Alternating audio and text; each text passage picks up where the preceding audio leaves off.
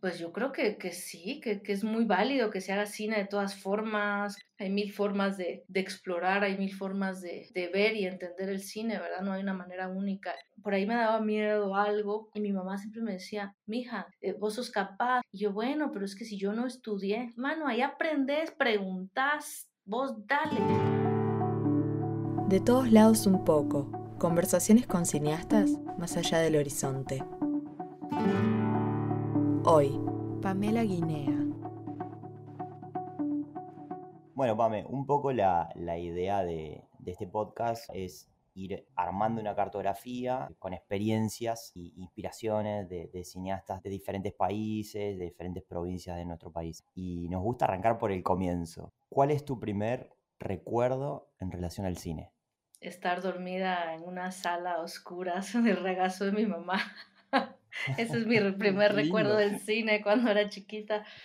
Y confieso que lo oscurito y todo, pues me, me, da, me da un poco de sueño. Entonces, sí, ese es mi primer recuerdo del cine, digamos. No es tan romántico ni tan poético, es más bien normalito, es ir al cine con mi mamá y quedarme dormidita. Y, Pame, ¿podrías identificar el momento en que dijiste, esto es lo que voy a hacer? ¿Es el cine? Lo que pasa es que mi camino al cine fue distinto, digamos, yo empecé primero con la literatura, con mi familia teníamos una editorial y mi relación con los libros siempre ha sido muy estrecha y entonces en algún camino, pues citando a Borges, es como el sendero que se bifurca, digamos, ¿no? Entonces ya tomé yo como como el otro camino. Y también ha sido como un poco extraño, porque si yo venía de la literatura, tomé el camino de la producción, es un poco extraño también en ese sentido. Pero fue porque en la editorial pues yo organizaba gente, colecciones de libros, como que tenía esta capacidad como de visión más amplia. Eh, pero mi relación con los textos siempre ha sido muy profunda y quizá por eso tal vez me, me he especializado mucho en el desarrollo de proyectos porque yo me meto mucho un clavadote en los textos que para mí tienen mucha importancia y el guion. Ahora he encontrado, ahora estoy escribiendo guiones, entonces también ha sido como una especie de, de regresar al camino. De retorno, claro. Y, en ese rol de, de, editora, ¿cuáles son como, dónde, dónde te detenés? ¿Dónde decís, esto me interesa, voy a, voy a poner ahí mi, mi experiencia y, y, el foco para, para, para, publicar en este caso? Y si después en tu rol de, de productora utilizas el mismo método o similar. Yo, yo creo que sí hay un asunto, una inclinación muy poética, digamos, cuando veo algo que es como poesía, eh, ahí por ahí me, es bastante intuitivo, pero mi papá es poeta, digamos, mi papá es poeta, tiene varios premios, y libros, entonces por ahí viene como esta vena. Creo que quizá lo que me falta es un poquito más lo pensar en si tiene posibilidades comerciales, venta, nunca pienso en eso y es algo que cada vez quiero como falta sopesar un poco en ese sentido, pero si tendría que poner como una palabra, quizás sería la poesía, lo que me inclina, lo que me llama. En ese sentido, entonces, preguntarte quizás qué es lo que te inspira y si también identificas en qué momento una idea se puede convertir en una película. Bueno, ¿qué me inspira?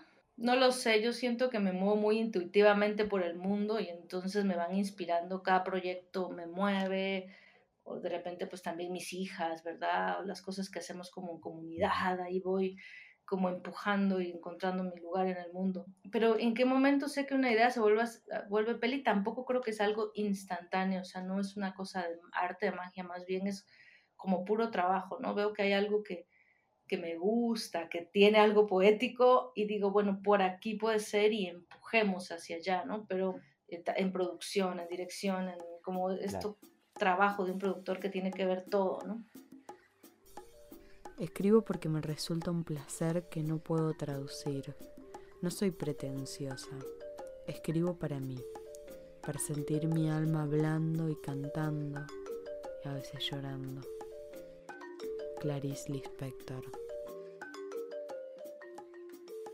Vos recién contabas, anticipabas un poco que, ahora estás embarcándote en ese camino de guionista. ¿Cómo arrancás ese camino? ¿Cómo tratás esos proyectos? Yo creo que los trato mal porque nunca priorizo. Creo que debiera priorizar un poco más porque al final pues te gana el día a día y las otras ocupaciones. Eh, debiera priorizar un poco más también lo mío, digamos. Que de hecho hay un, hay un largo, ¿no? En desarrollo por ahí. Sí, hay un largo en desarrollo, hay un guion de largo escrito, hay un corto también que quiero hacer con mis hijas. Creo que son búsquedas también, ¿verdad? Porque los temas que por lo menos ahorita estoy buscando tienen que ver con mujeres, ¿verdad? mi relación con mis hijas, mi relación con mi madre, mi relación con mi abuela. O sea, por ejemplo, hay un cortito, un cortito que es un ensayo que hice con mi hija que se llama En el espejo, que en realidad lo que tira es una pregunta, ¿no? ¿Quién te enseña a ser mujer? Entonces, a partir de una pregunta, puede salir un proyecto, puede salir una búsqueda, pero bueno, pasan los días, mis hijas cada vez crecen y, no sé. un poco eso que estás haciendo quizás con tu hija también lo trasladas a la comunidad, estás haciendo cine para y con mujeres, ¿no? ¿Querés contarnos un poquito sobre eso? Así es. Yo estoy coordinando la muestra de cine hecho por mujeres, que es centroamericana. Primero empezó solo guatemalteca. La primera edición, pues presencial, 2019, antes de la pandemia. y de repente en 2020, el bicho este. Y entonces dije, eh, bueno, ¿qué hacemos? Y, y, logramos hacerla virtual. Y la verdad es que fue así una bocanada de aire fresco. Por cuestiones de territorios la tengo disponible solo para Centroamérica, pero sí he encontrado así comentarios de chicas en Argentina, en Chile, en México, así de, no, que por qué no acá, que nosotras también necesitamos, porque la curaduría es como bastante sólida y sobre todo porque acompañamos las películas con conversatorios de las temáticas. Entonces hablan las cineastas, pero también hablan expertas en las temáticas.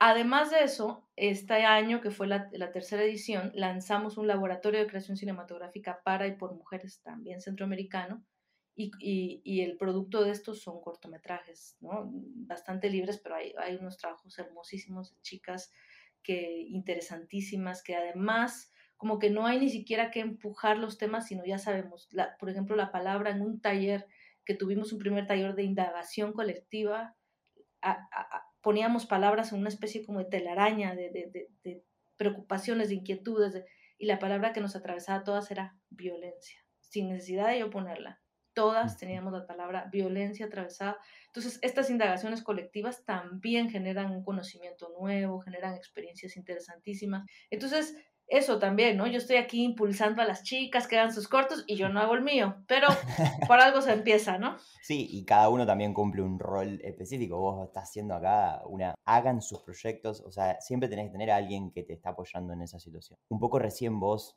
hablabas de esto, mujeres intentando hacer sus, primeros proyectos, hacer sus proyectos. La violencia es el lugar donde se encontraban estos gérmenes de proyectos. La idea del podcast es hablar sobre la identidad de esos países. Guatemala, ¿qué tiene para ofrecernos eh, a, nivel cinematográfico si de identidad se trata? Es una pregunta bien interesante porque si bien es como súper diverso y súper amplio y, y, también no solo las miradas, sino las formas de hacer cine, como en todos lados, digamos creo que sí hay una identidad súper fuerte que, que, nos atraviesa, que es el conflicto armado, la guerra que vivimos, ¿verdad?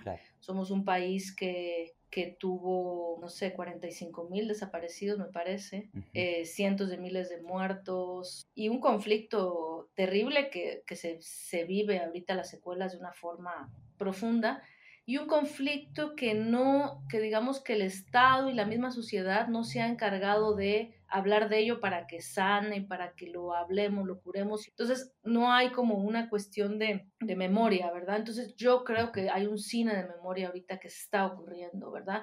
No importa si es ficción, si es documental, pero hay un cine de memoria que está sucediendo. Y que me atrevo a decir que Centroamérica, ¿no? Un poco como región ofrece eso, quizá Costa Rica y Panamá menos, pero Guate sucede esto. Y otra cosa que pasa con Guate, porque digamos que Guate hay mucho cine ahorita que está, o sea, que está en festivales, que está ganando premios, que está teniendo recorridos, que, que de repente compite con países, con industrias grandes como México o Argentina, y es como, como ustedes que tienen, no sé cuánto, un fondo que funciona, una ley de cine increíble, eh, tiene una peli y Guate que no tiene nada, también tiene peli en competencia en tal festival. Entonces yo creo que lo que sucede también es que hay, hay mucha gente que se fue a estudiar fuera y regresó, que están contando todas estas heridas, ¿verdad? Porque mucha gente que de, de mi generación que se tuvo que ir al exilio, yo viví en el exilio en México y regresé, eh, pues no más pudimos, ¿no? Mencionaste esto de sanar un poco estas heridas, quizás lo que tiene que ver con la guerra. Fuiste parte de, la producción de Nuestras Madres, ¿no? Eh, esta película, ¿sentís que tiene algo de eso que, que, viene a sanar? ¿Qué, merece tu reflexión sobre, sobre esta peli? Es interesante porque, bueno, afuera todos los laureles, ¿no? La Cámara de Oro, Bélgica la mandó a los Oscars, o sea, fue así como todo un boom. Y aquí fue, es difícil. Mucha gente con mucho cariño y con mucha curiosidad, así como La Llorona también, digamos que justamente ambas muestran el juicio o genocidio. Entonces los mueve la curiosidad, los premios, La Llorona estuvo en los Golden Globos, pero ya cuando lo ven aquí a lo interno es como, no, este, dejemos de hablar de esto, ya, qué aburrido, cuestiones. Entonces sí vino, no sé si vino a sanar, vino a poner las cosas sobre la mesa y, y eso es importante, ¿no? Propiciar estos diálogos, decir, esto ocurre, esto me pasa. También, por ejemplo, Joaquín y yo, que somos coproductores, vivimos en el exilio. Entonces lo hacemos con estas ganas nosotros también de sanar, ¿verdad? Mi casa se estaba quemando y solo podía salvar una cosa. Decidí salvar el fuego. No tengo dónde vivir, pero el fuego vive en mí y me defiende discretamente de todo lo impuro. Mi futuro ya no es importante, solo cuenta la intensidad del instante. 上国道。Antes mencionaste un poquito sobre Guatemala posicionándose, compitiendo con producciones que tienen una ley de cine o, un ente que fomente producciones cinematográficas. ¿Cómo se fomenta, cómo se produce en Guatemala sin estos espacios? E, es muy difícil porque muchas veces lo que preguntan es qué tenés vos que ofrecer, además de la historia y de la casa de tu abuelita y tu carro y cuenta bancaria, digamos, ¿no? Es un poco complicado porque así nos toca, ¿no? Creo que, que hemos encontrado encontrado el camino de la coproducción como un camino viable, pero nos pone en desventaja, ¿no? Y cómo logramos nivelar esas ventajas, eso es como bien difícil. Y un caso muy claro es nuestras madres. Nuestras madres llegó a mí en 2013. Yo le dije a César, yo me estaba mudando a México en ese momento y le dije, mira César, yo no puedo tomar esta peli, en este momento no tengo la capacidad. Y bueno, César se fue con su peli y encontró la financiación en Bélgica, en Francia. Y la peli regresó a mí, ni siquiera por César, sino la coproductora, le dijo a alguien más, mira, Pamela, no sé qué. Entonces regresó a mí ok, lo tomo tal, pero entonces yo dije, no, yo aquí tengo que hacer una jugada ninja porque esta peli es guatemalteca, o sea, tiene que tener un piecito guatemalteco, un pequeño porcentaje, porque por más que esté financiada ya y todo, el crew, cast, el director, la historia es guatemalteca. Que eso es como una gran discusión. ¿Qué hace una película guatemalteca y qué no? Nosotros con mi socio nos matamos todo el tiempo por eso, porque es como cada uno tiene una opinión distinta.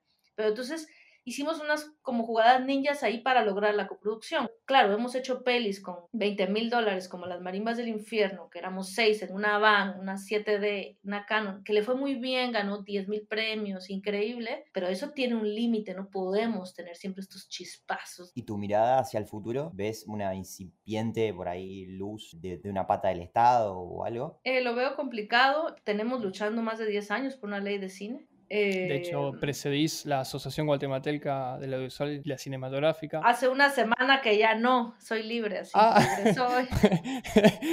Pero por cuatro años fui presidenta, por cuatro años fui presidenta de Agacine. Eh, igual sigo ahí metidísima, pero sí, luchando por una ley, ¿no? Sí tengo esperanza que esto vaya a cambiar, ¿no? Veo ejemplos como República Dominicana o Colombia que lograron una ley, incluso Honduras, lo que pasa es que Honduras todavía no ha reglamentado y no, han arrancado, pero sí veo esperanza.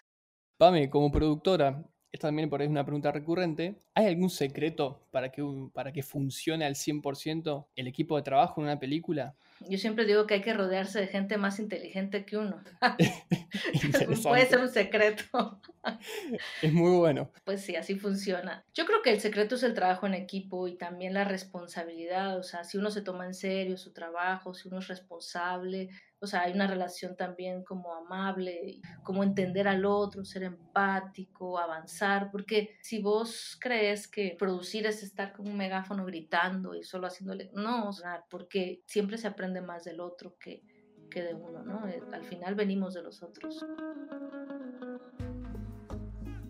En estos cambios que fue teniendo el cine en estos últimos tiempos, ¿cómo crees que, se adapta estas nuevas formas de contar? Los nuevos medios, eh, pensás que sigue siendo cine eh, y también qué mirada te merece aquellos que aún siguen siendo los fundamentalistas de, la sala de cine. Pues yo creo que, sí, que, es muy válido que se haga cine de todas formas, que no, hay que ser puristas del cine, digamos. Hay mil formas de, explorar, hay mil formas de, de ver y entender el cine, ¿verdad? No hay una manera única. Y en cuanto a verlo, digamos, yo sí extraño ir a la sala y dormirme del regazo de mi mamá, ¿no es cierto?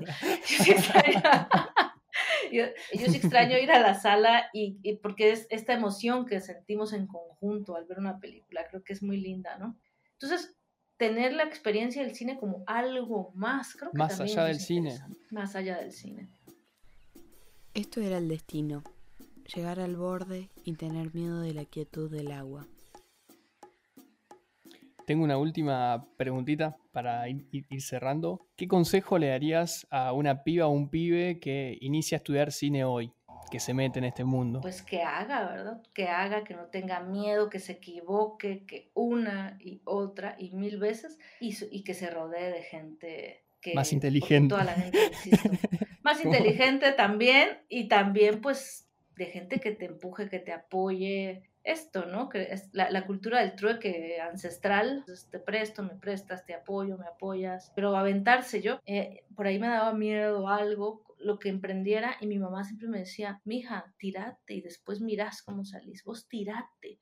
Eh, vos sos capaz, siempre mis papás me han sido así como empujando, y yo, bueno, pero es que si yo no estudié, mano, ahí aprendes, preguntas, vos dale. Y entonces yo con mi cara de seguridad, entonces que sí, dámosle. Y así fui aprendiendo, ¿verdad? Y así me fui haciendo. Y no sé si es responsable o no, pero solo así va uno creciendo. Porque si estás esperando tener el título y tener la maestría y tener el doctorado y tener la peli perfecta y el premio en Cannes, nunca vas a hacer nada. O sea, hay que darle, va. Es un excelente consejo. Un placer poder tenerte acá con nosotros. Muchísimas gracias. Pues, bueno, prenderte esta idea loca que, que, que, se nos ocurrió con Dami y con Vale. No, gracias a ustedes y qué linda iniciativa. Que siga las charlas alrededor del cine por todos lados.